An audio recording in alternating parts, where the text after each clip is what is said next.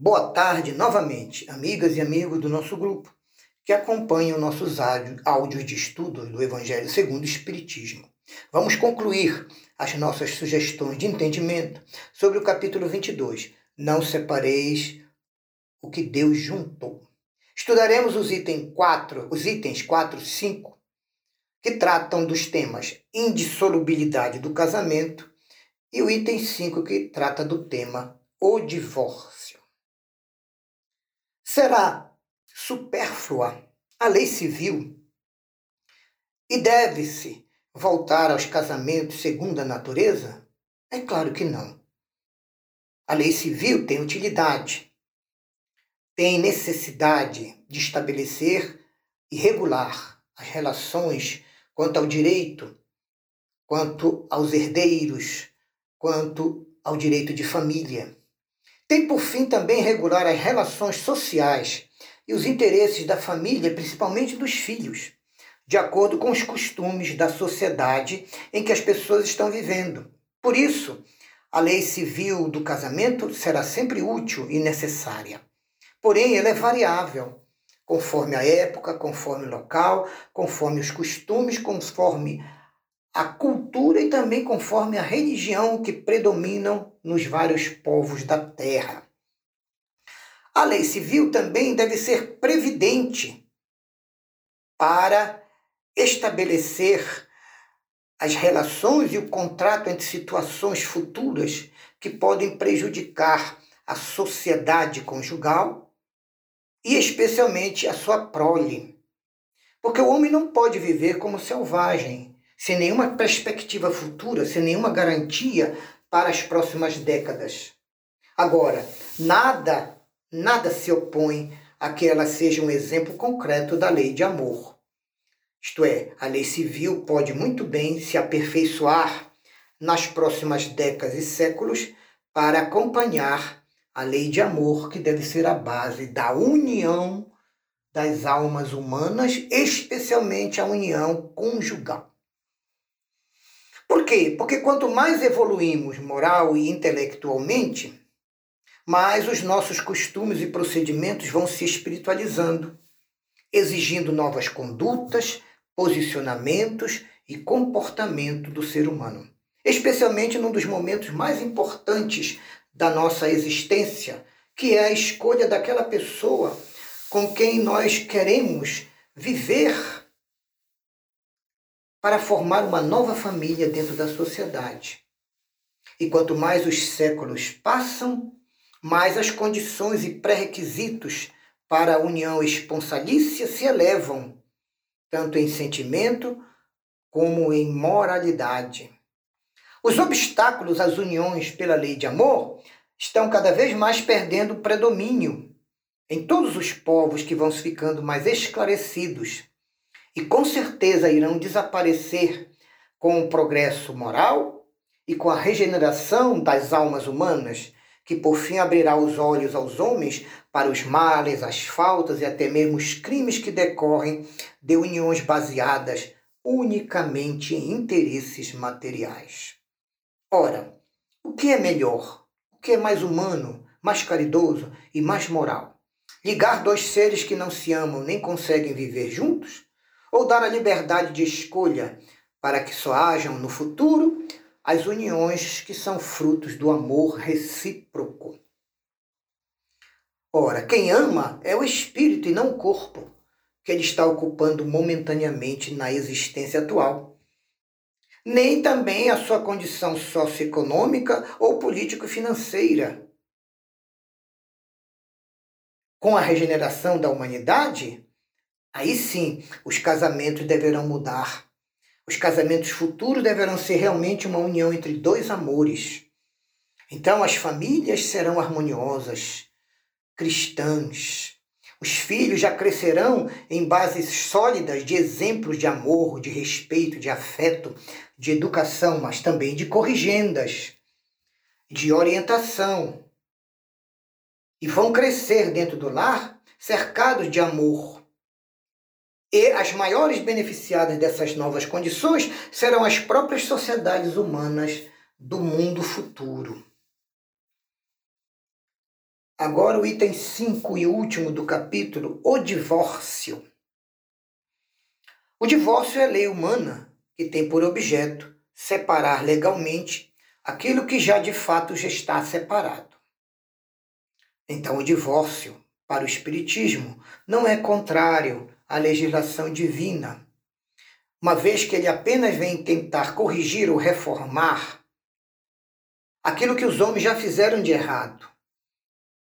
Mas mesmo assim, ele só deve ser aplicável nos casos em que não se levou em conta a lei divina, em especial nos casos que ameaçam a integridade física ou psicológica ou emocional, tanto dos cônjuges, mas principalmente dos filhos.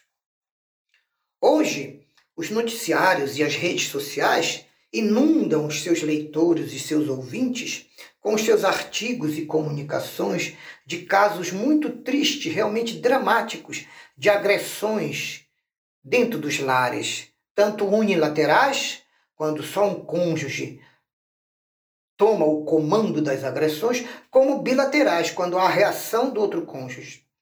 São casos que necessitam, às vezes, da intervenção de força policial e até mesmo da justiça legal de cada país.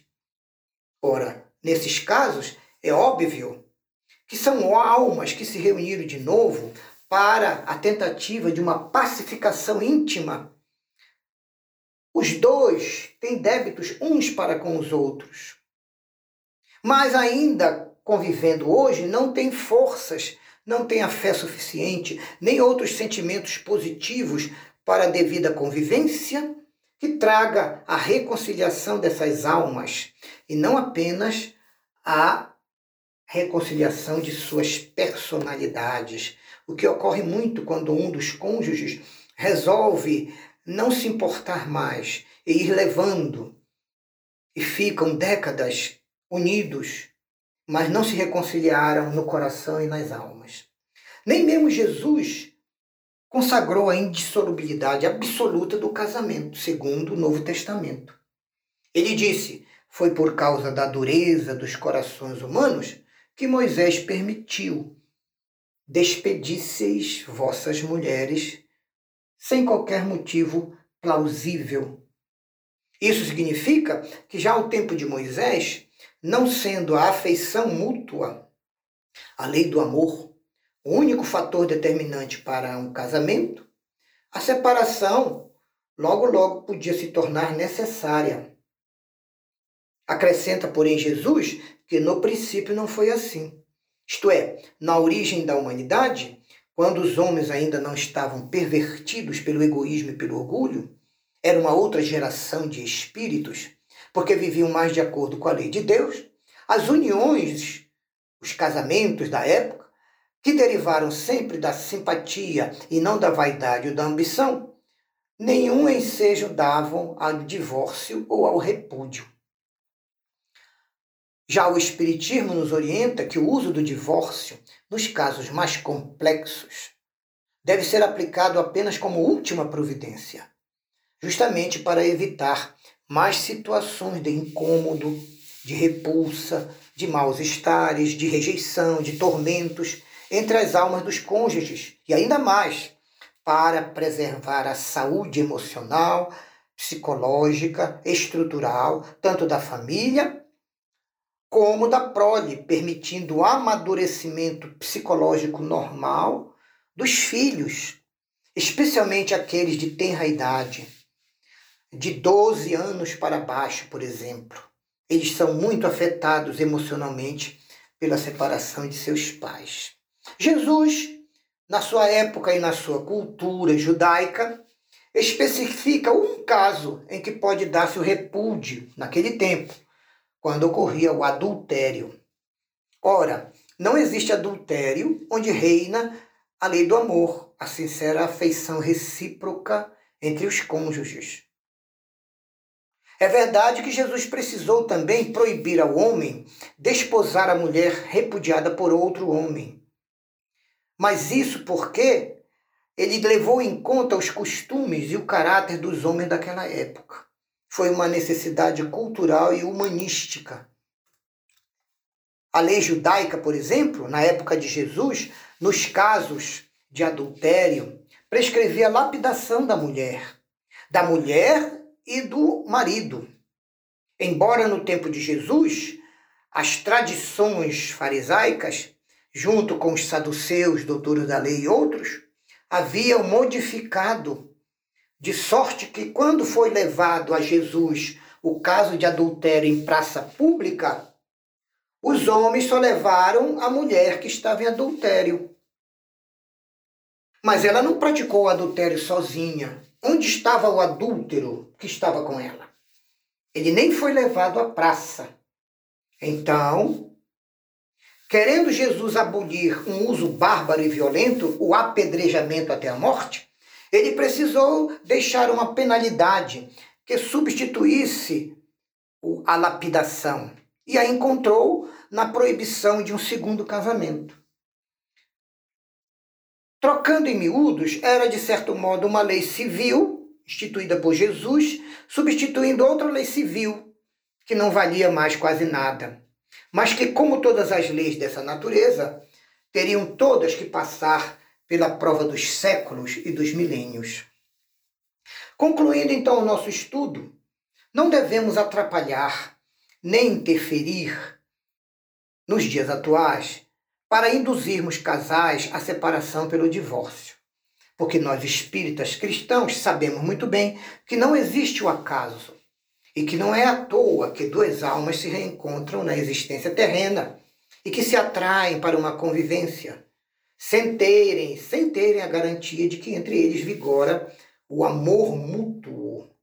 Em muitos casos, vários cônjuges que se gostam, se estimam, embora ainda não se amem de verdade, conseguem, usando a paciência, a fé, a tolerância, o diálogo fraterno, a negociação constante, conseguem atravessar lutas, dificuldades, pequenas tormentas e até grandes tempestades juntos.